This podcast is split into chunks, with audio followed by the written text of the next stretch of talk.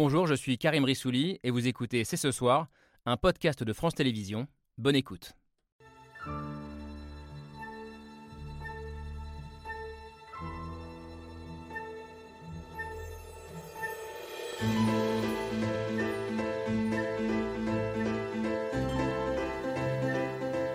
Bonsoir à toutes, bonsoir à tous, bienvenue, vous regardez C'est ce soir. On sait qu'on peut avoir dans notre pays de la réticence ou des craintes qu'il faut d'ailleurs savoir entendre sur le changement. Nous sommes un pays qui a robotisé beaucoup moins que nos voisins parce qu'il y a eu cette peur sociétale. Il faut surtout éviter ça sur l'intelligence artificielle. Donc il faut du débat public ouvert, nourri par la recherche et le monde académique, mais qui soit aussi un débat de société. C'était hier au salon Vivatech, la grande messe annuelle des entrepreneurs du numérique, cette année très largement consacrée à l'intelligence artificielle. Une révolution technologique qui promet, on en a déjà parlé sur ce plateau, de bouleverser le monde du travail, la recherche médicale, la création artistique, mais qui pourrait aussi devenir un outil de surveillance de masse à travers la reconnaissance faciale. C'est l'une des applications clés de l'IA et cette semaine, elle était au cœur de débats politiques. Lundi, les sénateurs français ont ouvert la voie à une expérimentation notamment dans le cadre de la lutte antiterroriste, alors qu'hier, les députés européens ont voté le principe d'une interdiction totale dans l'espace public. Alors la reconnaissance faciale, outil très prisé des régimes autoritaires, a-t-elle sa place dans nos démocraties? Au nom de la sécurité, vivrons-nous tous bientôt sous surveillance? Comment réguler, encadrer cette technologie sans pour autant nuire à l'innovation et à notre indépendance stratégique? C'est ce soir, c'est parti. Jeudi 15 juin 2023, une émission au carrefour d'enjeux démocratiques, euh, stratégiques, euh, sécuritaires, mais aussi philosophiques. Dans quelle société voulons-nous vivre? Vaste question à laquelle nous allons tenter de réfléchir ensemble ce soir, et notamment avec vous, Olivier Tesquet. Bonsoir. Bonsoir. Vous êtes journaliste à Télérama, spécialiste des questions numériques et des libertés publiques, reconnaissance faciale, technologie biométrique, vidéosurveillance algorithmique. On aura besoin de vous euh, pour nous y retrouver dans ce vocabulaire qui est parfois très technique. Vous êtes par ailleurs très sévère sur euh, l'expérimentation adoptée lundi euh, par les sénateurs. Vous parlez de populisme technologique. Vous nous expliquerez ce que vous voulez dire par là. Est-ce du populisme ou une volonté de surveillance qui est dans la nature même de l'État? Ça, on en parlera avec vous à ce moment-là. Bonsoir. Bonsoir. Vous êtes une spécialiste des enjeux politiques du numérique, habituée de ce plateau euh, quand on parle d'intelligence artificielle. Et sur la reconnaissance faciale, vous dites, nous utilisons les mêmes outils que les régimes que l'on critique et c'est un problème. Absolument. Bonsoir Raphaël Gravely. Bonsoir. Alors vous n'êtes pas tout à fait du même avis. Vous rappelez qu'il existe en France et en Europe euh, des garde-fous, des contre-pouvoirs qui jusqu'ici euh, fonctionnent. Ce qui vous inquiète en revanche, c'est notre accoutumance collective à ces technologies dont l'efficacité en matière de sécurité n'est même pas euh, tout à fait prouvée. Je précise que vous êtes journaliste, spécialiste de ces questions, rédacteur en chef adjoint chez BFM Business. J'accueille à présent une docteure en sciences politiques. Bonsoir Charlène Biondi. Bonsoir. Vous êtes chercheuse associée au CEVIPOF et autrice de Décoder, une contre-histoire du numérique. Euh, vous rappelez que la surveillance numérique n'est pas l'apanage des États, mais qu'elle émane aussi de sociétés privées, et que ça fait des années que nous fermons les yeux collectivement sur ce phénomène. Alors la vie privée est-elle déjà une notion périmée Euh, Surveillance de masse, société de contrôle, s'il y a bien une discipline qui s'est penchée sur ces notions, c'est la philosophie. Bonsoir, Lev. Frankel. Vous serez le philosophe de ce plateau ce soir. Vous êtes très suivi sur YouTube et sur TikTok euh, sous le pseudo de Serial Thinker. Voilà, les présentations sont faites. Merci à tous les cinq d'avoir accepté notre invitation. Le débat commence juste après l'image du jour. Elle est signée Hugo Bernard.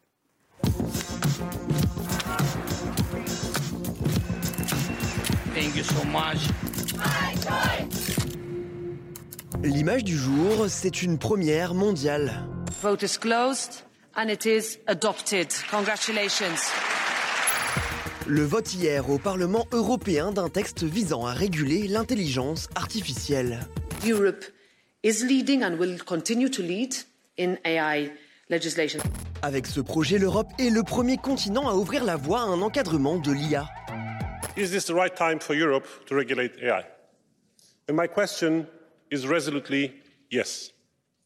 It is the right time because of the profound impact the AI has. Limiter les risques de systèmes comme ChatGPT, mettre en place des autorités de surveillance de l'IA dans chaque pays Ce vote pourrait devenir historique et ouvre de nombreux débats, notamment sur l'utilisation de la reconnaissance faciale dans les lieux publics. Anytime technology advances, it must go hand in hand with our fundamental rights and democratic values. L'intelligence artificielle et son usage qui fait beaucoup débat en France. Lundi, le Sénat a voté une proposition de loi visant à expérimenter la reconnaissance faciale.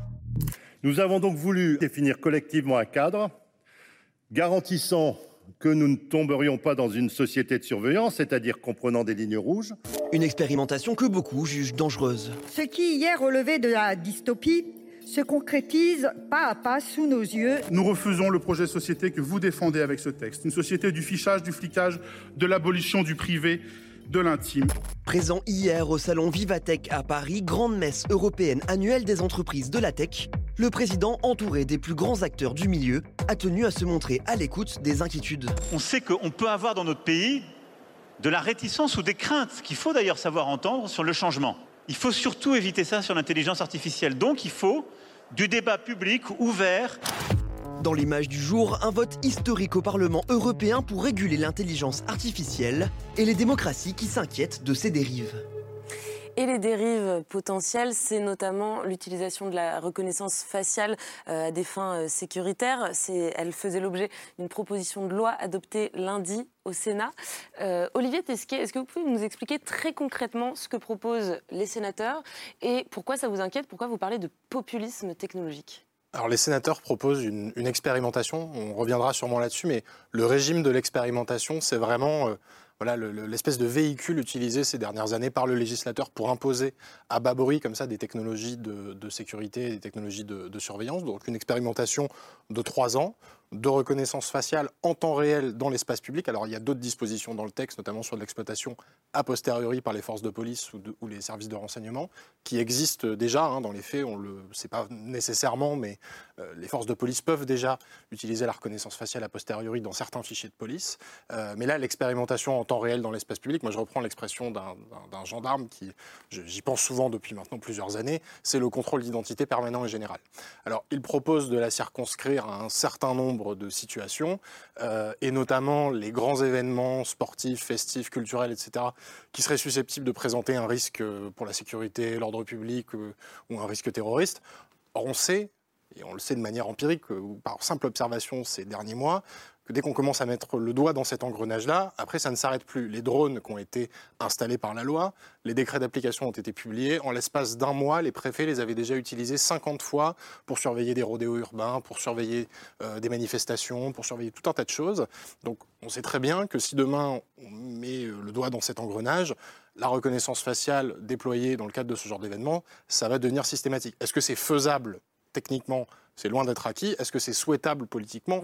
Euh, Non, parce qu'en fait, euh, moi j'appelle ça populisme technologique, mais ça se teinte aussi de beaucoup de démagogie. C'est-à-dire qu'on nous dit souvent que les opposants à la reconnaissance faciale, ou les gens qui doutent, je me mets dans la catégorie des gens qui sont très sceptiques vis-à-vis de ces technologies, et je pense que c'est une posture assez saine, on nous dit euh, vous êtes des idéologues. Mais moi je leur réponds systématiquement à ces gens-là, et ça m'arrive de le dire à des sénateurs. Les sénateurs en question m'avaient auditionné pour le, le rapport qu'ils avaient fait avant de proposer cette loi.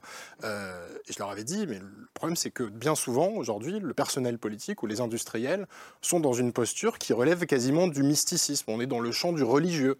C'est-à-dire qu'on est face à des gens qui sont persuadés que ces technologies euh, vont apporter quelque chose à la société, quand bien même il n'existe aucun bilan chiffré, aucune étude scientifique qui démontre qu'elles servent à quoi que ce soit. Donc leur, utilité, leur efficacité, c'est quelque chose qu'on doit aussi euh, euh, questionner collectivement. À ce moment-là, dans ce que vient de dire Olivier Tesquet, j'ai entendu contrôle d'identité permanent et généralisé, et on met le doigt dans un engrenage, on ne reviendra plus en arrière. Est-ce que c'est votre avis aussi? C'est absolument mon avis et, et, je plus sois d'autant plus qu'en réalité ça fonctionne par accoutumance subreptice et progressive. On commence toujours d'ailleurs, et c'est un peu le processus qu'on observe avec la reconnaissance faciale, mais avec d'autres technologies. Euh, on a beaucoup parlé des IA génératives dans un autre champ, par des usages ludiques qui semblent complètement inoffensifs, avec des expériences euh, d'utilisation qui sont absolument sans, couture et, qui, en fait, sont, sont, sont, invasifs et entrent dans notre quotidien. la question de la reconnaissance... Un exemple peut-être des âges ludiques de la reconnaissance La reconnaissance faciale, ça a commencé en réalité comment? Dans les usages, disons, euh, généralisés. La domotique, c'est-à-dire mettre des caméras de vidéosurveillance chez vous pour vérifier que la nounou est rentrée à l'heure, pour garder l'enfant quand vous êtes vous au travail.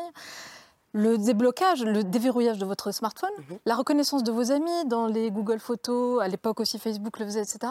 Et tout d'un coup, en effet, ça paraît très pratique, très sympa, et pas tellement disons, euh, problématique ou dangereux a priori. Et tout d'un coup, vous avez le glissement vers d'autres usages qui sont, eux, techno-sécuritaires, sécuritaires, policiers. Et c'est ça, en fait, c'est- disons, l'anesthésie de la pensée politique par d'abord des usages qui semblent en réalité ludiques ou pratiques. Mhm.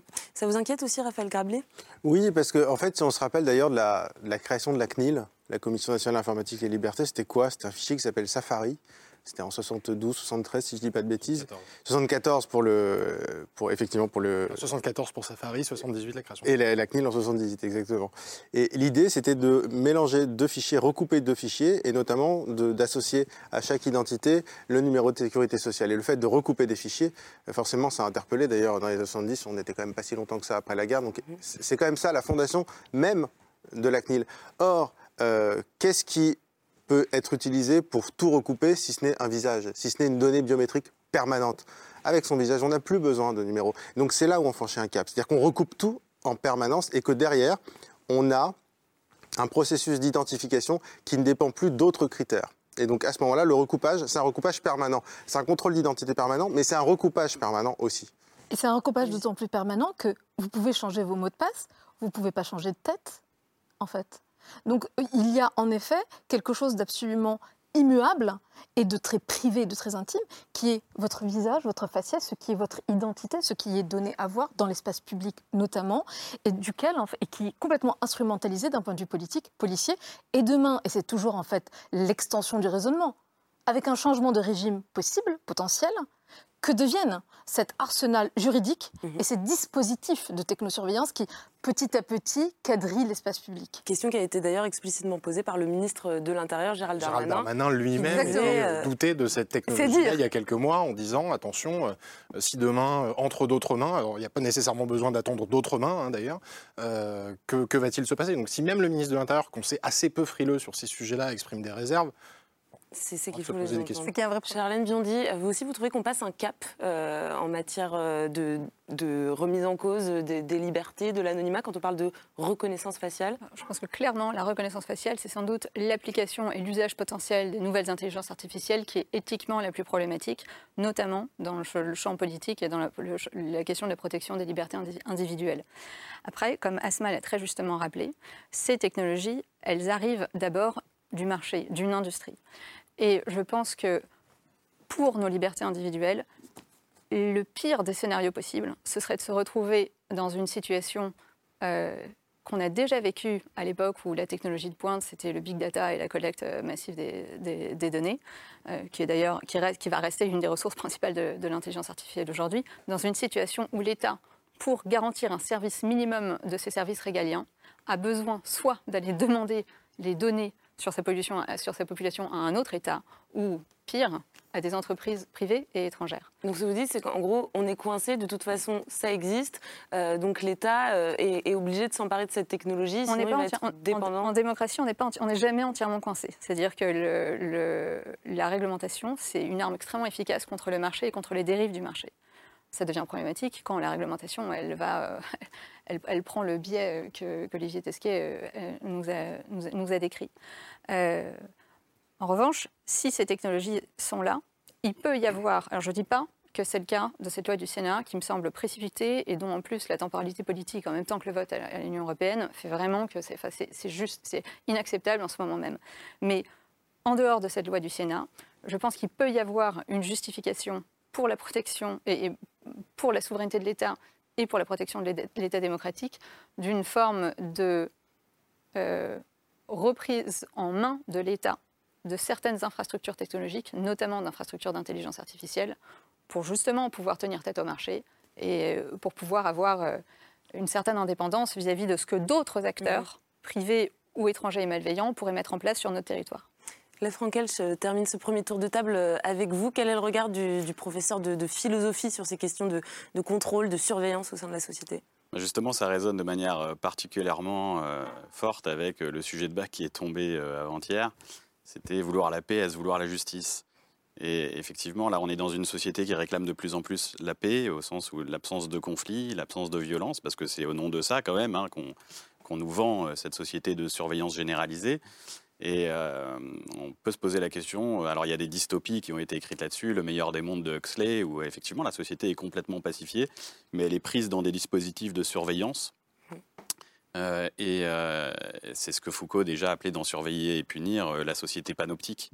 Hein, le, panopticon, c'est cette prison euh, inventée par Bentham où euh, le prisonnier est constamment observé, où il est, il ne le sait pas, mais en tout cas, il peut être observé à n'importe quel moment.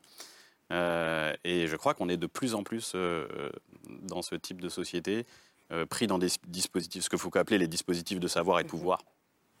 Mais ce qu'on pourrait répondre euh, à, tous ceux, enfin vous, partagez tous une certaine inquiétude sur, sur ce plateau, mais ce qu'on pourrait répondre, c'est la France euh, est l'un des pays qui a été ces dernières années le plus euh, exposé à la menace terroriste. Il existe dans l'opinion publique une demande de sécurité, peut-être même une forme de consentement à abandonner certaines libertés en échange de cette sécurité. À ce moment-là, comment vous regardez ça? Un, l'opinion publique se fabrique la, rhétorique générale de la peur, des antagonismes, de la fabrique de la crise est une fabrication politique par le discours qui distille et qui installe une ambiance. Ça, c'est le premier élément de réponse. Et donc, c'est toujours, et c'est un peu ma marotte, c'est toujours prendre du recul et de la distance avec l'objet euh, qu'on étudie ou dont on parle. Ça, c'est le premier élément de réponse. Le deuxième élément de réponse, c'est que ces outils-là de reconnaissance faciale dopés à l'IA n'ont absolument pas du tout fait la preuve qu'ils annulaient un quelconque risque ou un quelconque crime. Aujourd'hui même, allons jusqu'au bout du raisonnement, d'ailleurs des industriels. Même avec des taux d'efficacité de 98%, vous avez donc quoi? 2% d'échecs. 2% d'échecs appliqués à 67 millions de citoyens. Vous avez plus d'un million de Français potentiellement cibles d'une erreur. Avec quel pouvoir de négociation derrière? Aucun ou très peu. Et d'ailleurs, c'est une des failles du, fameux règlement AI Act du Parlement, en fait, qui ne prévoit pas tellement les possibilités ou les processus de négociation d'un citoyen seul ou par action collective. Et puis enfin, ce que, disait, tu disais très justement à l'instant, en fait, c'est quoi? C'est le légal, avec toutes les contorsions de l'état de droit qu'on peut, qu'on peut trouver, parce que l'État est une fabrication juridique, est une construction, en fait, n'est pas le légitime. Et donc la vraie question démocratique à se poser, c'est est-il légitime d'avoir un quadrillage de l'espace public, donc de nos libertés fondamentales, lesquelles? Celles de manifester, celles de penser, celles euh, d'aller et venir euh, comme bon vous semble, etc., etc., sans que vous ayez l'œil de l'État en permanence sur vous. Mm. Et en fait, c'est ce que disait Mireille Delmas-Marty, la grande professeure euh, décédée il n'y a pas longtemps. Elle parlait même, elle allait un peu plus loin dans le raisonnement en disant, en fait, on a sacrifié la légitimité à l'efficience. Mm. Olivier Tesquet. Je, rejoins tout à fait ce que dit, Asma. Il faut voir que ça fait en France maintenant une quarantaine d'années, depuis la fin des années 70 à peu près, depuis une loi qui s'appelait la loi Sécurité et Liberté, qui a été en partie abrogée par la gauche quand elle est arrivée au pouvoir en 81. On nous dit, on nous répète, à droite, à gauche, c'est un rituel d'accès au pouvoir presque, que la sécurité est la première des libertés. Et que c'est la condition pour exercer toutes, les autres libertés. Qu'il n'y a pas d'autres libertés, de manifester, de penser, d'aller et venir, sans sécurité. Et on a tellement totémiser comme ça cette notion de sécurité, ce sentiment de sécurité. D'ailleurs, on parle de sentiment d'insécurité. Hein. on voit bien, c'est devenu une, martingale politique, euh, une ressource comme ça dans laquelle les, les, responsables politiques viennent puiser à des fins d'élection. Euh, or, ce discours-là vient s'adosser en matière technologique à des promesses des promesses de sécurité.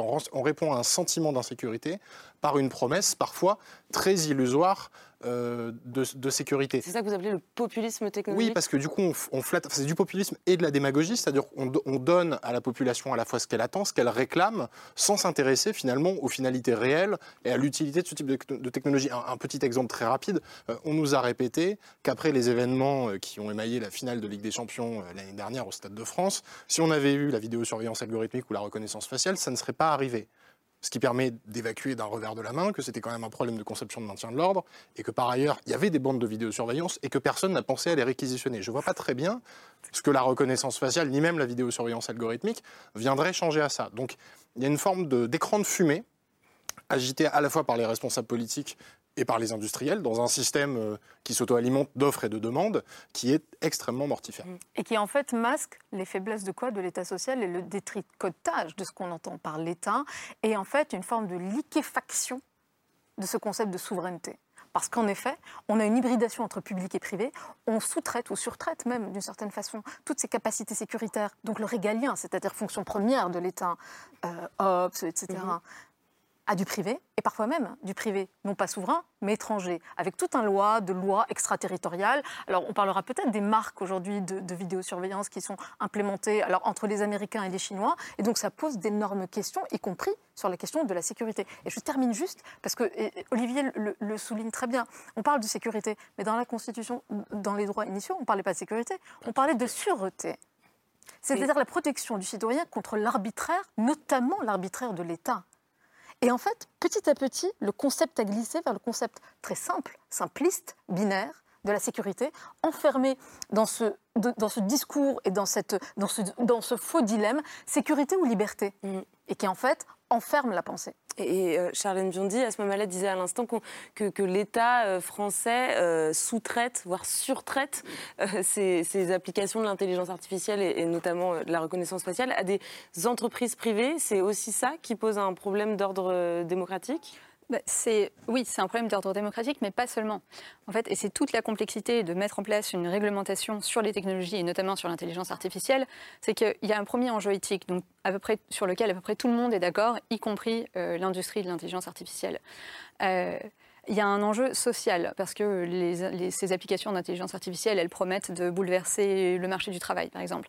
Il y a un enjeu économique parce que euh, là, il va y avoir un, nouveau problème de compétitivité pour les États qui n'ont pas d'industrie de l'IA, parce que le marché de l'IA se, promet d'être énorme, enfin il est déjà énorme. Donc il y a, une responsabilité de la part des États et des gouvernants de faire en sorte que l'économie nationale et l'économie européenne soient capables de bénéficier et pas de, se retrouver encore plus euh, vassalisées dans le contexte économique international. Et enfin, il y a un enjeu géopolitique euh, qui est un enjeu euh, bah, qui est précisément celui de, pour les États de retrouver une indépendance stratégique par rapport à toute cette tuyauterie technologique qui est, bah, comme vous le disiez, euh, étrangère et qui, vient en plus d'une du, industrie étrangère.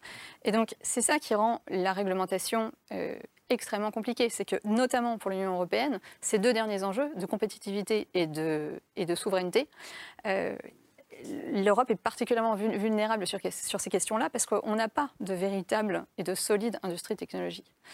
Donc on se retrouve dans une situation où on est à la fois obligé de trouver des moyens de garantir que les libertés fondamentales euh, et que les libertés individuelles ne soient pas menacées par des usages et, par des, technologies euh, étrangères, et en même temps euh, forcer de trouver un cadre qui soit quand même propice au développement de ces technologies. C'est insoluble comme équation ou vous voyez une, une, voie quelque part au milieu qui nous permet bah, de faire les deux? C'est précisément ce qui, ce est en train d'essayer de faire euh, l'Union européenne avec l'IA Act, avec euh, avec, on, peut, on, peut, on peut critiquer plein de mesures, mais c'est avec cette, euh, cette ambivalence-là face à la technologie que l'Union européenne essaie de réagir. Et elle est vraiment assez seule dans ce domaine-là, parce que pour les autres, enfin pour les, États-Unis, n'ont pas du tout le même problème. Mmh. Ils, sont, ils sont déjà numéro un sur le marché, donc il n'y a pas une question de compétitivité. Ils, sont, ils utilisent ça comme une arme de puissance pour les vassaliser économiquement, euh, voire politiquement euh, d'autres États. La seule question qui se pose pour eux, c'est bon, comment on reste une vraie démocratie avec ces technologies-là? Alors l'Europe commence à légiférer on y reviendra, mais en attendant, et vous le soulignez, en parallèle, la, France essaye euh, d'avancer et de légiférer euh, de son côté. On évoquait euh, à l'instant cette expérimentation de la reconnaissance faciale qui va, qui va peut-être, en tout cas qui a été adoptée au Sénat pour une durée de trois ans. Il y a une autre loi dont on a un petit peu moins parlé, qui a été adoptée, elle, au mois de mars, et qui prévoit, enfin c'est la loi olympique, donc qui prévoit des dispositions de sécurité pendant les Jeux olympiques de 2024, et qui prévoit l'utilisation d'une autre technologie qui s'appelle la vidéo surveillance algorithmique. Alors on parle aussi euh, de surveillance biométrique. Raphaël Grabli, est-ce que vous pouvez nous aider à nous y retrouver un petit peu On dit aussi surveillance intelligente. Alors c'est les néologismes, hein. c'est comme vidéoprotection versus vidéosurveillance. Hein. Aujourd'hui on dit il faut dire vidéoprotection, non c'est de la vidéosurveillance. Ou vidéovigilance. non, j'ai jamais vu une, une, caméra qui prenait ses petites jambes et qui allait protéger quelqu'un. C'est quoi ça? C'est des euphémismes pour essayer de... C'est de la novlangue justement qui, qui fait que pour accepter, pour faire pas à pas, on parle de vidéoprotection pour associer ça, alors que non, c'est de la vidéosurveillance. Après, ça peut servir à protéger, mais par définition, ce n'est pas forcément de la vidéoprotection. Et donc, c'est vrai que ces caméras dites intelligentes, alors, elles sont algorithmiques, c'est pas de la reconnaissance faciale dans le sens où elles ne vont pas reconnaître quelqu'un une identité. Elles vont reconnaître euh, de façon euh, anonymiser euh, des comportements, c'est-à-dire des agrégats de pixels, hein, concrètement, des agrégats de pixels, pour essayer de déterminer s'il y a un comportement suspect ou pas. Alors là, il faut dire ce qui est quand même. Hein. Euh, le risque en termes de, vie privée, d'intrusion dans la vie privée, euh, il est assez limité dans le sens où il n'y a jamais de lien avec une identité. Et d'ailleurs, c'est pour ça que c'est passé assez facilement. et que la CNIL d'ailleurs l'a en grande partie validé en disant attention, par contre, pas de reconnaissance faciale. Donc on met une caméra, qui va analyser une image et qui va, euh, grâce à un système, euh, un logiciel, intelligent, algorithmique, va déterminer si, par exemple, à l'entrée d'un stade, euh, j'ai un mouvement de foule qui pourrait ressembler à quelque chose de dangereux ou pas et qui va servir simplement de signal d'alerte. Et là, on est dans un usage qui a, de façon assez pragmatique, un, un potentiel bénéfice-risque peut-être plus intéressant, c'est-à-dire que le risque en matière de données personnelles, il est quand même assez limité. Par contre, le bénéfice, il est, il est plus important dans le sens où si on s'en sert comme un simple outil de veille et ensuite pour prévenir, pourquoi pas Mais il faut quelqu'un derrière qui soit averti. Et puis derrière, encore une fois, et c'est ce que disait Olivier Tesquet, avec la finale Ligue des Champions, encore faut-il prendre les bonnes décisions avant et après. C'est-à-dire qu'on ne peut pas compter que là-dessus. Donc c'est très différent de la euh, reconnaissance faciale où là le rapport bénéfice-risque est très différent dans le sens où les risques sont très importants et les bénéfices très incertains. Et est-ce que cette technologie-là, pour le coup, on a des exemples? Est-ce qu'elle a été testée à l'étranger? Est-ce qu'elle a prouvé euh, son, efficacité? Déjà testée en France, il y a des municipalités qui depuis quelques années expérimentent, c'est parfois d'ailleurs attaqué devant les tribunaux, expérimentent cette vidéosurveillance Alors, vous quelle municipalité? Alors il y a Marseille le fait, Nice le fait parce qu'on sait qu'évidemment Christian Estrosi est un très grand client de, de ce type de technologie. Euh, on a Reims, euh, on a euh, parfois des municipalités de taille aussi plus, plus modeste, pas mal d'expérimentation. Je sais qu'à Suresnes, ils l'expérimentent parce qu'il y a une société qui est implantée là-bas, qui s'appelle Touaille. Je crois d'ailleurs on a vu les, les images d'illustration venaient de cette, venaient de cette société. Moi, la question que ça pose, c'est peut-être pas tant le risque sur les données personnelles ou la vie privée que la perte de contrôle. et l'accoutumance. Cette, fameuse, cette fameuse accoutumance. C'est-à-dire qu'on voit bien que c'est un seuil intermédiaire entre la vidéosurveillance classique à laquelle on est habitué depuis 25-30 ans et la reconnaissance faciale. Et euh, moi, j'ai des, adjoints à la sécurité dans certaines euh, grandes communes, par exemple à Marseille, qui me disaient bah, en fait, on a euh, installé de plus en plus de caméras au fil du temps. Et à force d'installer des caméras, on n'avait plus suffisamment d'yeux humains pour les traiter. Donc, on a besoin d'une aide logicielle fournie alors parfois par des entreprises étrangères parfois par des entreprises françaises, parce qu'en termes de compétitivité, ça explique aussi parfois l'insistance euh, de la France sur ces sujets-là, c'est qu'on a quand même des, champions nationaux, hein. on a Thales, on a Idemia, euh, des, voilà, des entreprises qui, existent sur ce, sur ce segment-là. Euh, et donc, puisqu'on a ces, sociétés-là, voilà, faut, faut, les, faut, les, faut les stimuler et, les faire, et les faire un peu bosser.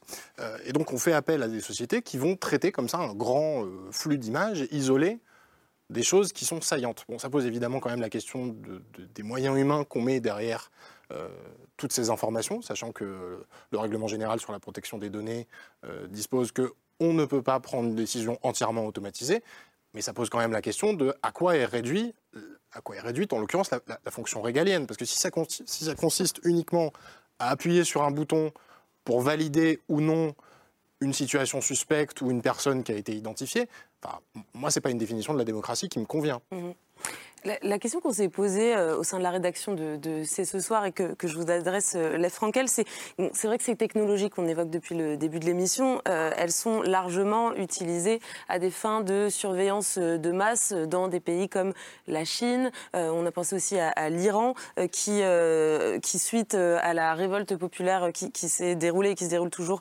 l'a utilisé pour traquer les femmes qui ne portaient pas le voile. on peut dire que voilà, ce ne sont pas des pays qui sont des modèles de vertu démocratique. La Frankel, ça pose une question qui est d'ordre philosophique, encore une fois. Est-ce que ce sont ces technologies qui sont par nature autoritaires, liberticides? Est-ce que c'est l'usage qui, en effet, les limite, le cadre qu'on pose? C'est une très bonne question parce que souvent on parle de neutralité de la technique. Alors on dit la technique n'est qu'un outil, on peut s'en servir pour faire le meilleur comme le pire. On peut se servir de la physique nucléaire pour faire la bombe atomique et on peut s'en servir pour faire des centrales qui permettent de, donner de l'énergie euh, à des villes entières. À des, voilà. Mais, euh, je crois, quand je vois ces images, euh, j'ai tendance à penser plutôt comme le philosophe Heidegger, que la technique n'est pas neutre et qu'elle implique en elle-même, en tout cas la technique moderne, qu'elle implique en elle-même une certaine forme d'idéologie, ce qu'il appelle lui une métaphysique. Et je vois ça, alors ça date déjà depuis euh, la naissance de, de, la science moderne, hein, la science galiléo-cartésienne, où on va transformer de plus en plus, on va, on va soumettre la nature euh, finalement euh, à l'impératif scientifique et on va mathématiser le réel finalement. C'est ça qu'on voit là. Mhm. L'algorithme, c'est-à-dire qu'on va mathématiser non seulement le réel, mais les êtres humains eux-mêmes. Qui finalement sont soumis à des algorithmes. C'est les algorithmes qui vont décider à la place des êtres humains sur, sur leur propre liberté, sur, sur le sort qui va être le leur. Et, et ça, je crois que voilà, il y a une idéologie dans la technique moderne qui est celle de, pour reprendre les termes de Heidegger ici, je pense qu'ils sont intéressants, de l'arraisonnement du monde. Mhm. C'est-à-dire, l'arraisonnement, il faut entendre la raison, au sens de soumettre tout à la rationalité. Euh, et dans un raisonnement, il y a cette idée qu'on arraisonne un navire, c'est-à-dire qu'on le, on le capture, on, le, on s'en empare et on le domine. Et voilà. Et ici, voilà, on commence par à raisonner la nature et puis on finit par à raisonner les êtres humains eux-mêmes. Mhm. Je crois que ça explique aussi pourquoi on a tous, j'ai l'impression, à peu près collectivement, la peur de l'accoutumance c'est parce que là on parle de la Chine, mais je crois qu'on sent bien quand même que la reconnaissance faciale, euh, c'est une technologie, je ne vais pas dire totalitaire, mais totale ou rien. C'est-à-dire qu'en fait, on sent bien qu'on ne peut pas le faire à moitié. Soit on est filmé partout tout le temps pour espérer peut-être un jour avoir un bénéfice, soit on ne fait rien, mais on n'a pas d'entre-deux. Et, c'est vrai que je pense que notre peur de l'accoutumance, c'est parce que aussi on comprend que euh, la reconnaissance faciale doit être absolument partout. Euh, on le voit, euh, on le voit parfaitement en Chine. Ce que je disais aussi, c'est qu'on a aussi des garde-fous assez, assez importants en Europe pour ça, notamment avec les CNIL, etc. Mais je pense qu'on a bien conscience, et c'est en fait l'image du panoptique, elle est très intéressante. Parce qu'en fait, l'efficacité de la reconnaissance faciale, pour un régime totalitaire, c'est pas tellement euh, est-ce qu'elle va reconnaître un individu à 99 ou à 99,5%. L'efficacité ultime, c'est cette reconnaissance faciale totale, dans le sens où finalement, tout le monde mm. sait à un moment donné qu'il est potentiellement surveillé. Et c'est là où les comportements vont changer. Mm-hmm. C'est pas du tout parce qu'on se dit peut-être qu'à ce moment-là, on pourra me reconnaître. Non, c'est se dire qu'à tout moment, ce que je fais sera surveillé et pourra se retourner contre moi. Et donc c'est pour ça que je pense que la reconnaissance faciale, c'est une technologie totale. Soit on y va à fond, soit on n'y va pas. Et d'ailleurs, on voit bien que les entre-deux, on l'a vu par exemple dans certains pays, aux États-Unis, ont donné d'ailleurs des échecs en, termes d'efficacité sécuritaire. Hein. Il y a eu des tas de villes aux États-Unis qui ont mis la reconnaissance faciale, qui ont finalement constaté que ça ne changeait pas grand-chose. Dans les aéroports aussi, ça a été mis. Euh, il y a eu des échecs techniques et donc finalement ça a été retiré. Et donc on, voit bien qu'il n'y a pas de système d'entre-deux qui fonctionne d'un point de vue euh, de l'efficacité pure et dure tout en maintenant certaines libertés individuelles. À ce moment-là. Il y a euh, trois, euh, trois, niveaux de réponse à la question que vous posez très justement, qui est en fait celle du modèle politique occidental, ou quand on se dit être une démocratie, versus les régimes techno-autoritaires qui, eux, vont par nature se poser beaucoup moins la question.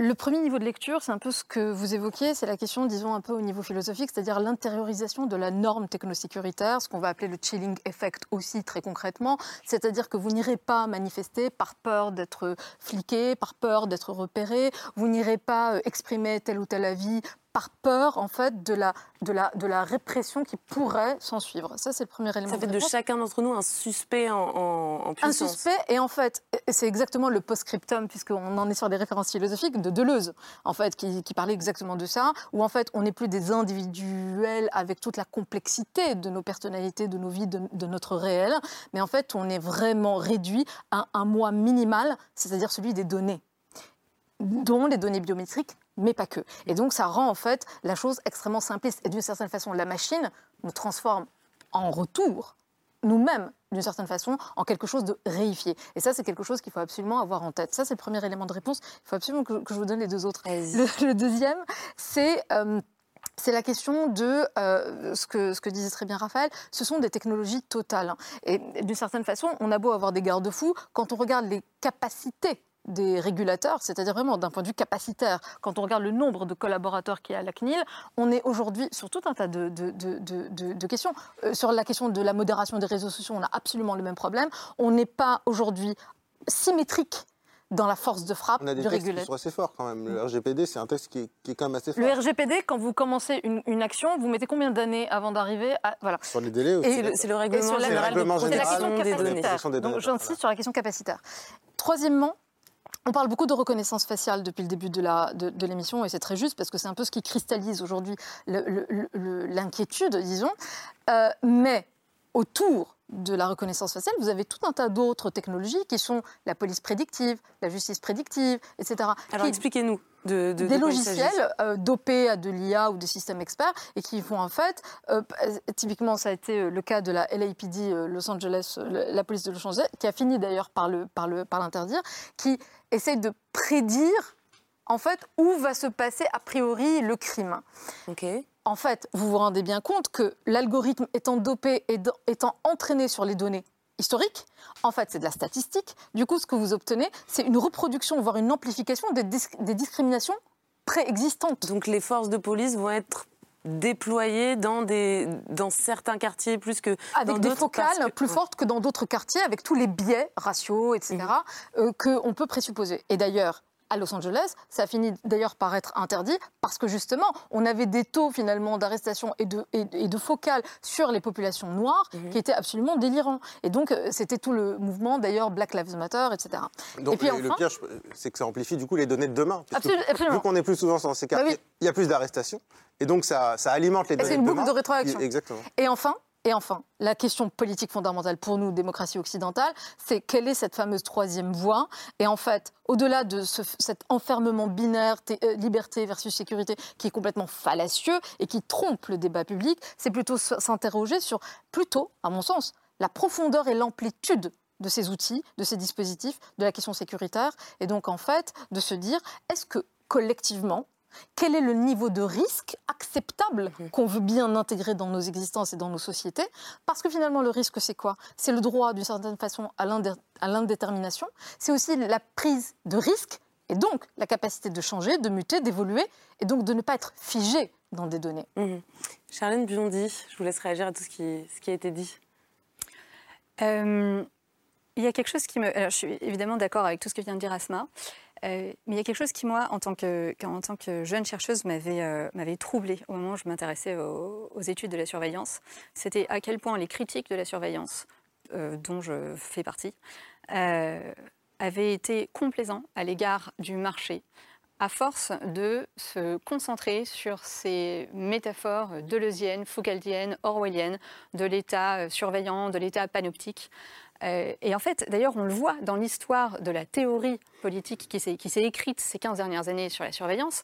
Pendant 10 ans, on n'a parlé que de ça, c'est-à-dire du glissement sécuritaire, du glissement autoritaire de l'État technologique, euh, du risque de, dérive du libéralisme vers une forme euh, orwellienne, voire de contrôle social à la chinoise.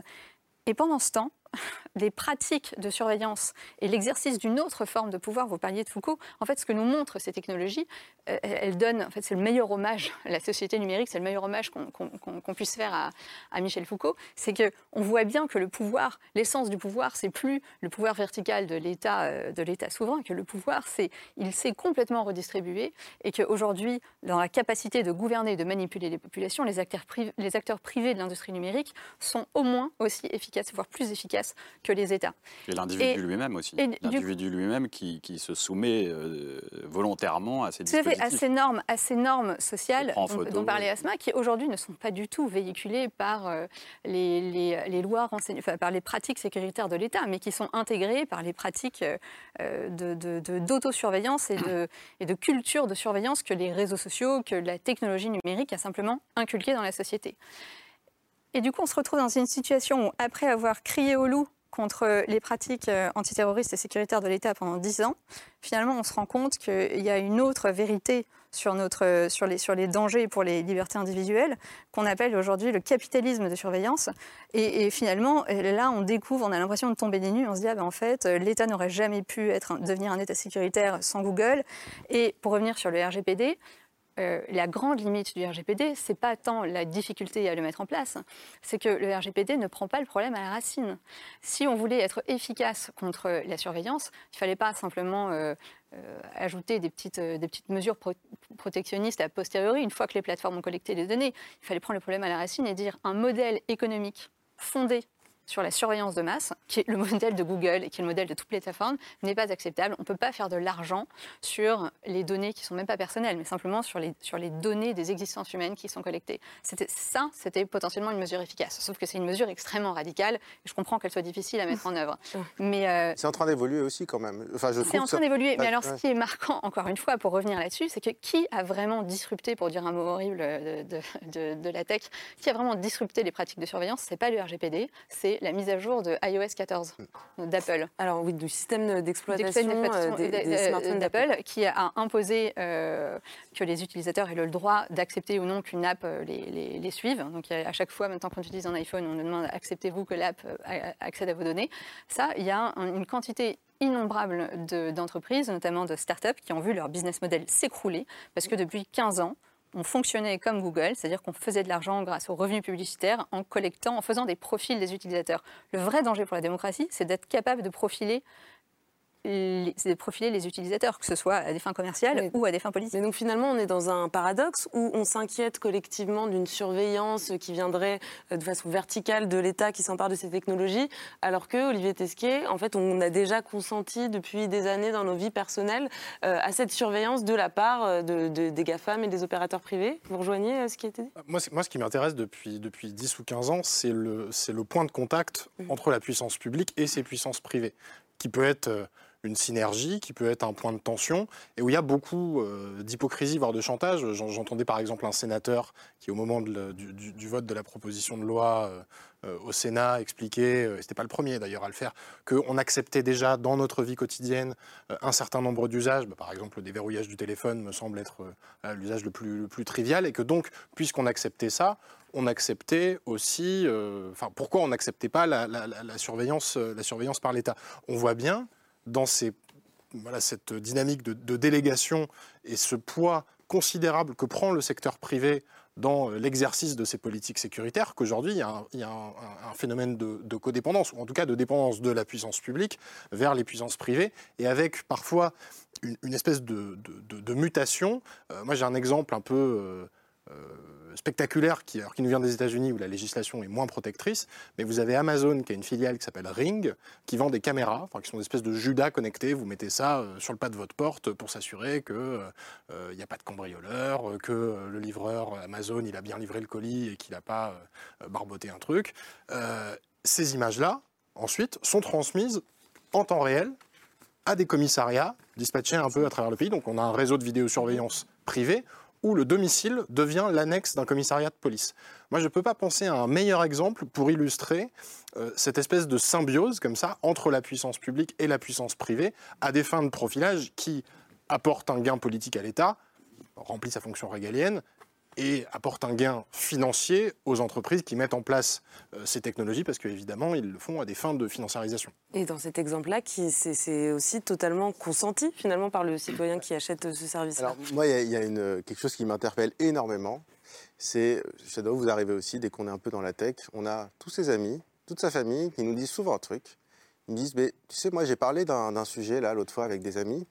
Et puis, euh, une heure après, j'ai Instagram qui m'a affiché une publicité. Euh, mais une écoute. Alors, je précise que c'est très probablement faux, pour des raisons qu'on ne détaillera pas, techniques, etc. Mais Alors expliquez-nous parce que c'est vrai que ça, ça pose non, beaucoup parce que de ça n'aurait pas de questions. sens, parce qu'en fait, euh, écouter tout le monde tout le temps, des données à- en, en données à traiter, c'est techniquement pas possible, ce serait en coût fa- faramineux, ça n'aurait aucun intérêt par rapport aux données qu'ils ont, qui ont ce qu'on écrit et ce qu'on recherche avec des centres d'intérêt, enfin, ça n'aurait aucune logique. Mais Ils enfin, savent déjà tout. voilà, ils, sa- ils savent déjà en fait beaucoup plus d'un point de vue marketing que, que le fait de, de nous écouter. Mais ce que je trouve ça incroyable, c'est qu'en étant persuadés qu'ils sont écoutés, ils continuent d'utiliser Instagram. C'est-à-dire que c'est quand même assez incroyable d'être dans un monde où on a quelqu'un qui pense avoir un mouchard dans son téléphone, mais qui garde ce mouchard. Et donc en fait, euh, le problème, c'est qu'on est tous un peu feignants, c'est-à-dire que dès que ça nous rend service, on approuve. Et puis, euh, on a tous un ego. Bah, on prend des selfies, on les met sur Instagram et on les met, euh, on les met ailleurs. Cependant, au niveau global, si on dézoome un peu, il y a quand même une prise de conscience qui est assez importante, je trouve. Et euh, là aussi, où peut-être que le capitalisme pourrait aussi en partie régler une partie du problème, euh, c'est que ça devient un, outil marketing. La vie privée devient un véritable argument marketing. On parlait d'iOS euh, sur, sur Apple. Apple communique une, à fond sur la protection de la vie privée, à raison d'ailleurs, parce qu'ils ne sont pas tellement dans ce business-là où ils vendent des téléphones, donc ils peuvent se le permettre. ça représente quand même quasiment rien. Euh, même Google commence à dire on va faire attention. Et en fait, même le business model est en train d'évoluer. On commence à revoir arriver des offres d'abonnement payants. Euh, c'est-à-dire qu'en fait, on commence soit à imposer plus de publicité, soit à inciter les gens à repayer. Et on se pose la question euh, de payer peut-être pour des offres premium sur Facebook, sur Twitter.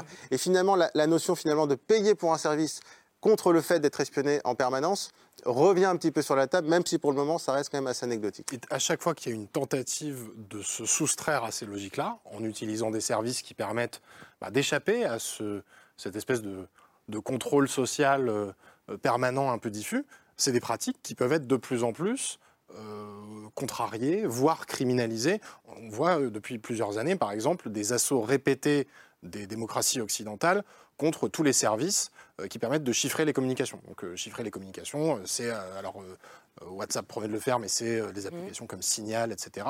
Et où, au nom, pareil, de la lutte contre le terrorisme, de la sécurité nationale, etc., on revient constamment taper à la porte en disant il faut qu'on se ménage des accès. On ne peut pas, on ne doit pas garantir le secret des correspondances. si vous aviez dit ça à un Français, ou à qui que ce soit d'ailleurs, il y a 100 ans, euh, à une époque où on, ça allait même pas de soi d'avoir une carte d'identité, mhm. euh, je pense que les gens seraient absolument terrifiés. L'Union européenne veut s'attaquer en partie au chiffrement, officiellement au nom de la lutte contre la pédopornographie, en expliquant euh, on veut faire en sorte qu'il y ait ce qu'on appelle une porte dérobée pour qu'on puisse regarder ce qui se passe, sauf que bah, quand vous fermez une lettre, elle n'est pas à moitié ouverte ou à moitié fermée. Elle est soit ouverte, soit fermée. Et en matière de technologie, les meilleures intentions du monde finissent souvent sur de mauvais rêves dystopiques. Et en vérité, on a une dépolitisation complète du sujet, en vrai. Euh, alors, je parle vraiment sous votre contrôle, mais au moment où moi je, travaillais un peu sur ces questions-là, il me semblait qu'il y avait en plus en France un consensus absolument total et totalement, mais totalement nivelé entre gauche et droite sur la question, où il n'y avait aucune voix dissonante. Ça, ça avait l'air de faire consensus. Donc même ce sujet-là, disons, sur le spectre politique français, la gauche dont on aurait pu attendre une prise d'opposition un tout petit peu différente par rapport à l'ambiance politique, au climat politique actuel, bah, n'a pas tellement, euh, disons, euh, euh, disons, divergé dans les grandes lignes de ces projets technosécuritaires. Mais parce que si on fait un peu d'histoire politique, en fait, la gauche à la fin des années 90, et alors c'est même, on peut le dater, c'est le, le meeting de, de Lionel Jospin à Villepinte, la gauche, le Parti socialiste à l'époque, c'était la gauche à l'époque, euh, fait sa mue sécuritaire et dit on ne peut pas laisser le sujet de la sécurité à la droite embrasse ce sujet-là. Et en fait, depuis, c'est ce qui rend totalement indissociable les discours de gauche ou les discours de droite, Complètement de gauche de gouvernement et de droite de gouvernement, sur, les, sur, ces, sur ces sujets liés quand même, alors c'est des sujets technologiques, mais qui sont des sujets liés à la sécurité. Charlène et puis on, peut, on peut dire aussi que, que, que, l'opinion est fabriquée, mais en fait il faut se souvenir le contexte dans lequel a été votée la dernière loi euh, renseignement en 2015, c'est juste après les attentats. C'est juste après les attentats à Paris. Et à ce moment-là, ce n'est même pas une question de, niveler la, chose, c'est que même dans l'opinion publique, devant le Parlement, il n'y avait personne.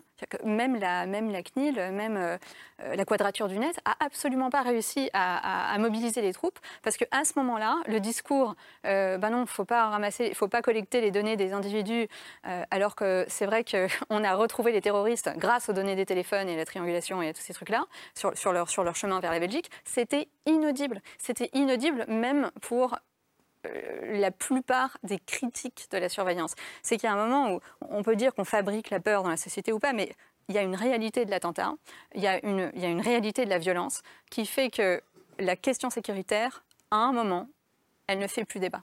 Mmh. Et ça, c'est la, c'est, la nature humaine qui veut ça. C'est extrêmement compliqué de dépasser la terreur. Ah, justement, c'est la nature humaine, la franquelle. Ouais, ça, ça, résonne aussi avec ce que disait Asma avant sur la question du risque et la tolérance au risque. C'est-à-dire que c'est toujours, euh, toujours comme ça qu'on va nous vendre finalement ces dispositifs, en nous disant, euh, bah voilà, en, agitant le spectre euh, du risque d'attentat, du risque ça peut être des catastrophes écologiques, ça peut être le Covid, ça peut être, et, finalement, il faut s'interroger sur les causes profondes de ces risques, parce que on nous vend un dispositif de surveillance au nom de certains risques dans la société mais on ne s'interroge pas sur les, causes de, ces risques. Euh, il y a des livres qui ont été, voilà, qui ont été écrits maintenant, sur, euh, par exemple sur, sur la Covid. Euh, Andreas Malm, Le Capital et la chauve-souris, on sait très bien d'où viennent ces risques.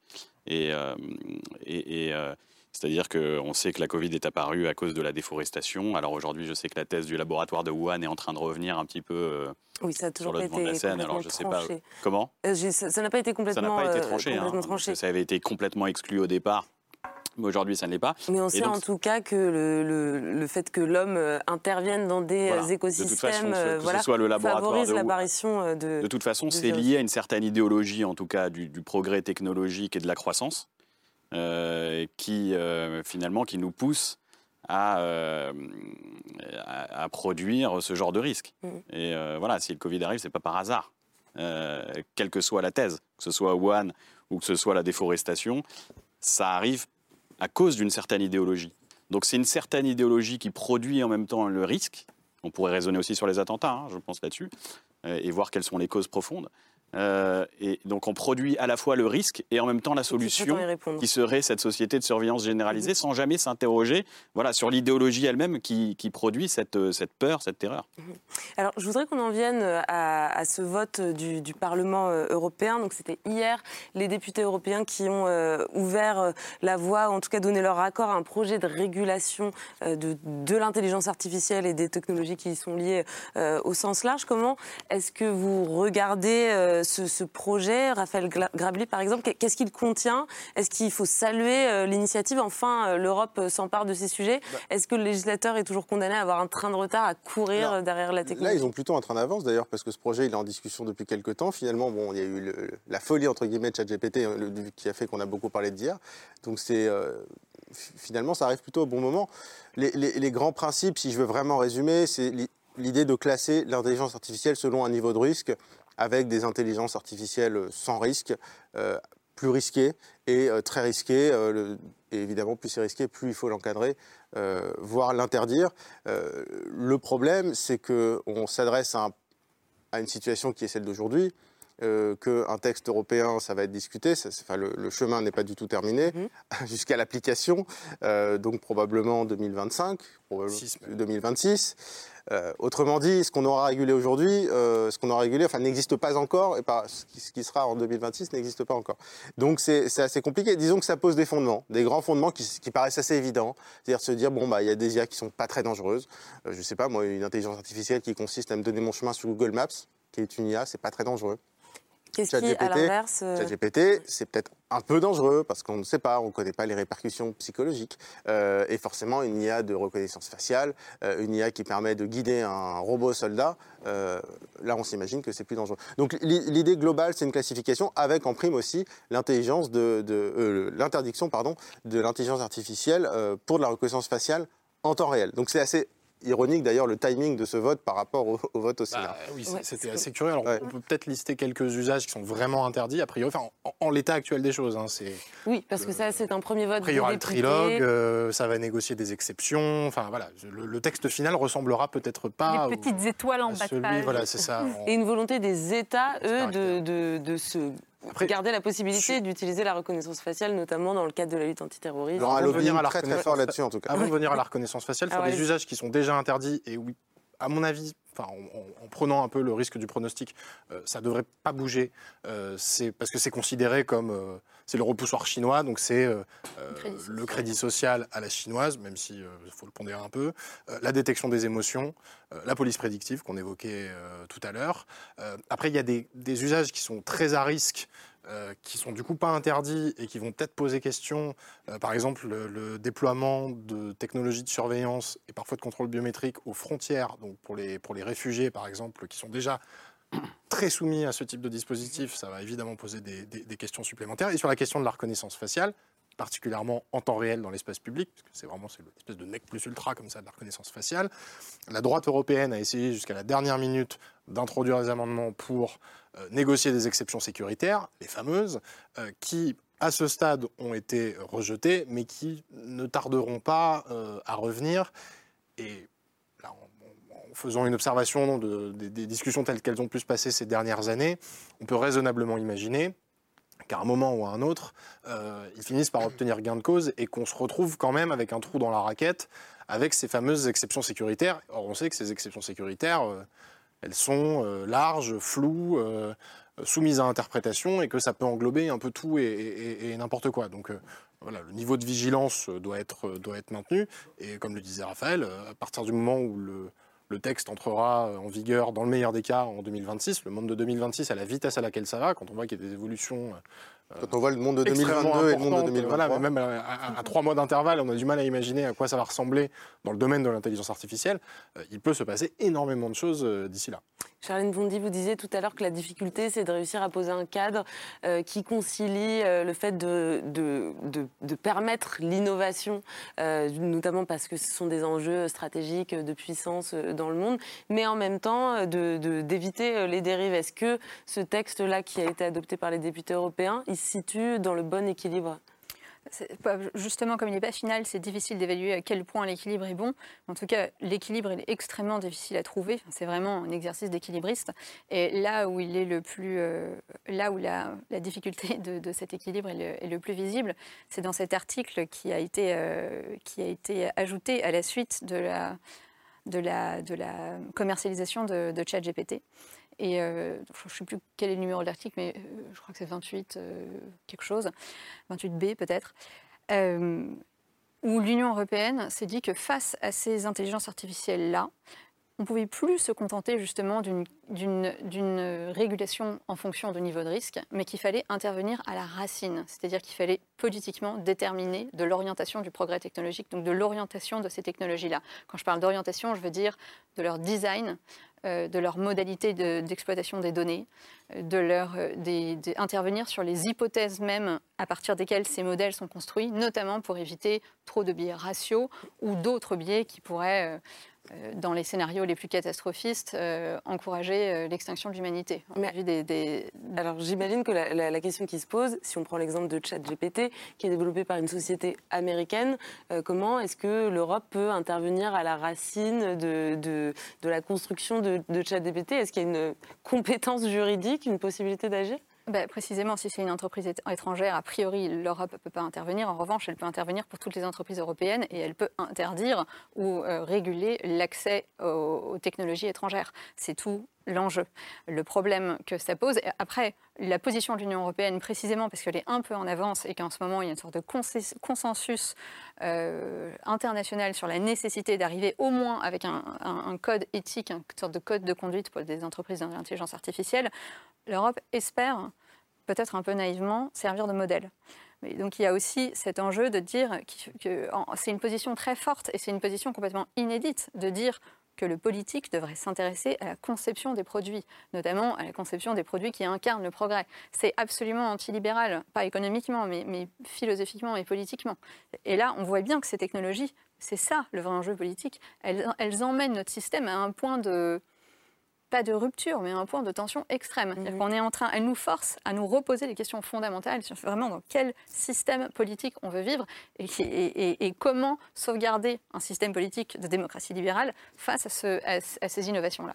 À ce moment-là, est-ce que du coup l'Europe c'est la bonne échelle pour euh, légiférer, pour, euh, pour, pour encadrer? Alors, je vais vous répondre autrement, enfin indirectement, mais, c'est une façon de répondre aussi à votre première question, donc euh, d'une pierre deux coups. En fait, ce qui me frappe beaucoup dans la séquence de ces dernières 48 heures, c'est la schizophrénie de la France. Euh, schizophrène complètement. C'est-à-dire qu'on a cette proposition de loi au, Sénat, au même moment, on a l'AI Act qui est plutôt en train de dire on va interdire ces technos-là. On est en train de réguler, même de sur-réglementer d'une certaine façon les IA au sens large.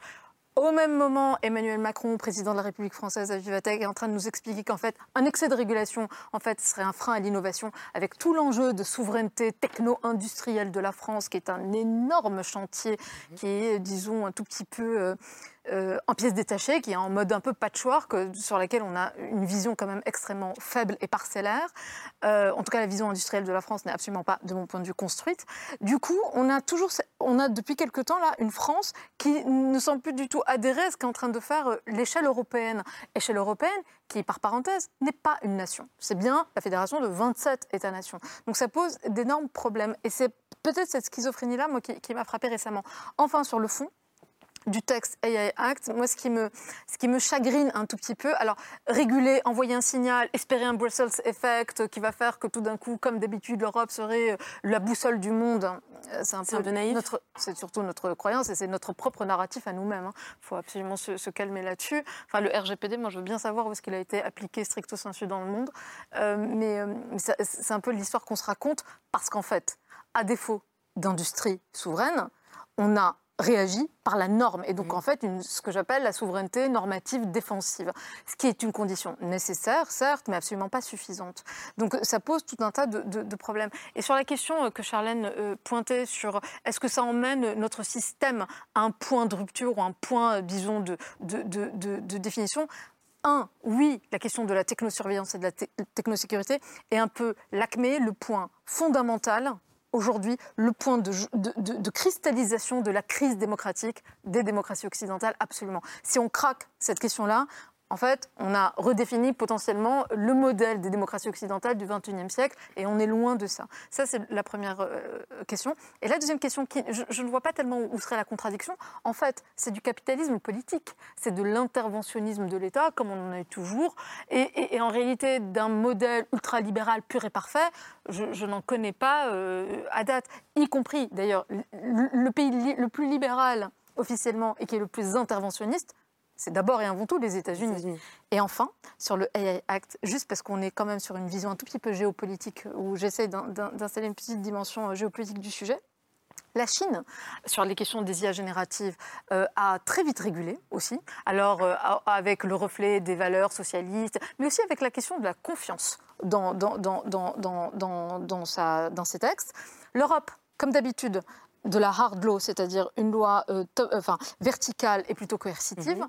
Mais ceux qui sont sur de la soft law, c'est-à-dire des grandes lignes, des guidelines, ce sont les États-Unis. Ce qu'ils ont fait en fait récemment, c'est qu'ils ont semoncé, ils ont, euh, ils ont, euh, ils ont, euh, ils ont euh, fait une réunion avec euh, l'ensemble des patrons de la tech ou les grands patrons des IA. Il y avait Sam Altman, etc. à la Maison Blanche avec Kamala Harris. de, de ChatGPT. Absolument. Et donc, ils ont été convoqués, on leur a expliqué à peu près les grandes, les grandes questions, donc sur la question de sécurité, de contrôle, de confiance. Et puis après, ils sont rentrés à la maison. Et pourquoi? Parce que les start-up américaines, les big tech et les géants technologiques, si on étend le raisonnement, sont des bras armés technologiques de l'État américain, sont des extensions de puissance, sont des outils de projection de puissance des États-Unis dans un champ géopolitique aujourd'hui où il y a une rivalité stratégique avec la Chine et qui est cristallisée sur la question technologique en particulier et de l'IA plus précisément. Et on en revient à cette collaboration euh, de très très proche entre Évidemment. le Et, à mon avis, et moi, je parle le de privé. continuum fonctionnel. hein. Je- je- enfin, pour moi, c'est symbiotique la relation État-Big Tech. Raphaël Oui, non, il y a un terme que j'aimerais prononcer au moins une fois dans cette émission. C'est le terme. Non, un peu. Euh, mais version numérique. euh, open source. Ah oui, on, on parlait du fonctionnement de ces IA. Expliquez-nous ce que ça veut dire open open source, source. Finalement, c'est simplement rendre le code euh, informatique euh, d'un logiciel public. Voilà. Tout le monde sait comment ce logiciel fonctionne et peut d'ailleurs l'améliorer, etc. Il y a plein de logiciels qui sont, euh, qui sont open source. Et on parlait de cette régulation euh, européenne. Il y aurait une règle qui pourrait être très forte, qui serait très illibérale. Ce serait de dire une technologie d'IA autorisée, pour qu'elle soit autorisée dans l'UE, elle doit être open source. Voilà, tout simplement. C'est-à-dire, vous nous montrez, on ouvre le capot. Si vous n'ouvrez pas le capot, vous ne, rentrez, pas. Ça s'appliquerait à toutes les entreprises. Et d'ailleurs, euh, il y a des entreprises qui sont parfaitement euh, capitalistes qui ont fait ce choix de l'open source. Je pense à Facebook, enfin Meta, qui a développé des IA qui sont toutes open source. D'ailleurs, tout ça est dirigé par un Français qui s'appelle Yann Lequin, euh, et qui ont décidé voilà, que ce serait open source. Alors évidemment, la com autour de ça est plutôt favorable, mais enfin, euh, il faut dire ce qui est, c'est de l'open source. Donc c'est simplement la transparence. Ça, ce serait par exemple une règle très illibérale, mais très forte, et qui permettrait d'a- d'accepter en quelque sorte euh, toutes les technologies d'IA étrangères, tout en ayant un vrai contrôle sur ces technologies. Bah, On va ru- C'est l'une des, dispositions de- de- du, règle- enfin, du projet de règlement européen sur l'intelligence artificielle, c'est d'obliger à minima Mm. euh, les IA génératives, par exemple, à indiquer lorsque le contenu a été généré euh, artificiellement. Ce qui Ah ouais, suppose on- quand même déjà On est encore loin de l'open un certain niveau. Ouais. Non, mais il va, il va Ouais. falloir y aller. C'est le début de la transparence. Et, et pour reboucler sur ce que disait Asma, c'est vrai qu'on entend beaucoup, par exemple, Sa- Sam Altman, le patron d'OpenAI, dire régulez-moi, régulez-moi. le problème, c'est que quand on lui offre des possibilités de régulation, il dit régulez-moi, mais pas comme ça. Euh, c'est souvent effectivement la vision de la régulation à l'américaine où on fixe des grands principes et puis ensuite c'est un principe de Et on responsabilité. laisse les entrepreneurs et on les euh, laisse un peu faire. Pour l'anecdote, responsabilité. Très Allez-y, rapidement, très on rapide. parle d'OpenAI. OpenAI parce que quoi, justement, c'était open source à la base. Il a fermé et ça a été ensuite refermé. Donc on va arriver à la fin de l'émission. Je laisse le mot de la fin euh, au professeur de, de philosophie, Les Frankel. La transparence, euh, l'ouverture, l'open source. Est-ce que finalement c'est pas le meilleur moyen de faire en sorte que euh, les citoyens en France, en Europe, s'emparent de ces questions et qu'on puisse avoir un vrai débat démocratique? Je voulais rebondir aussi sur une question que vous avez posée sur la question de est-ce que l'Europe c'est la bonne échelle? Parce que je crois qu'il y a une question qui va se poser. J'ai lu un article récemment de Nick Bostrom sur la question de la vulnérabilité du monde. Et euh, on parle beaucoup aujourd'hui de cette question-là, de la vulnérabilité. On l'a vu effectivement avec le Covid. Euh, c'est-à-dire qu'aujourd'hui, une, innovation technologique est capable aujourd'hui de menacer l'ensemble euh, de la population mondiale. Et donc, face à ça, euh, la question qui va se poser, c'est effectivement la surveillance généralisée, mais peut-être dans un gouvernement mondial. C'est-à-dire que la seule solution que Nick Bostrom, donc c'est une conclusion peut-être un peu pessimiste, ou je ne sais pas, certains peut-être se réjouiraient de, ça, d'un gouvernement mondial qui pourrait prendre en charge toute cette surveillance-là, mais euh, ça peut quand même faire un petit peu peur. Et donc Nick Bostrom, il, analyse ça, il montre qu'aujourd'hui on est de plus en plus dans cet état de vulnérabilité. Il y a certaines innovations technologiques qui sont en mesure aujourd'hui de, constituer une menace pour l'ensemble de la planète. Et il faudra un jour réguler ça par un gouvernement mondial, c'est la solution qu'il donne. Et voilà, et c'est la question, je pense, qu'il faut se poser, euh, et, notamment par rapport à, toute cette question-là. Euh, je pense que la question fondamentale, c'est quand même la question de l'idéologie euh, du progrès comme croissance illimitée. Et je crois que c'est là-dessus qu'il faut s'interroger voilà, cette identification entre le progrès et la croissance illimitée. Alors, cette histoire d'un gouvernement mondial, on n'a pas le temps d'en discuter, mais mm. ça fera probablement l'objet d'une prochaine émission. Gouvernement mondial ou coopération euh, d'une façon ou d'une autre. Quand version long termiste. En tout cas, on arrive à la fin de l'émission. Un grand merci euh, à tous les cinq pour euh, cet échange, c'était passionnant. Merci beaucoup à Smamala. Merci. merci Charlène Biondi. Merci. je signale votre contre-histoire du numérique qui est paru chez Bouquin et qui s'appelle Décoder, qu'on trouve dans toutes les bonnes librairies. Lev Frankel, on vous retrouve sur YouTube et sur TikTok sous le nom de Serial Thinker et vous avez aussi publié un livre, le voici, je l'ai ici, La philo en mode Serial Thinker, c'est paru chez Hachette Pratique. Merci beaucoup d'être euh, venu nous voir. Euh, Olivier Tesquet, on continue à vous lire dans Télérama et sur les questions de surveillance numérique, on peut toujours se procurer votre livre dont vous étiez venu nous parler d'ailleurs au moment de la sortie État d'urgence technologique, c'est chez Premier Parallèle. Et enfin, je termine avec Raphaël Grabli. Bon retour sur BFM euh, Business. Je précise que vous êtes euh, en charge là-bas du média Tech Co. Merci enfin à vous, euh, chers téléspectateurs et téléspectatrices, de nous avoir suivis toute cette semaine. On se retrouve lundi aux alentours de 22h25. D'ici là, bonne fin de soirée, bonne nuit et bon week-end. Salut.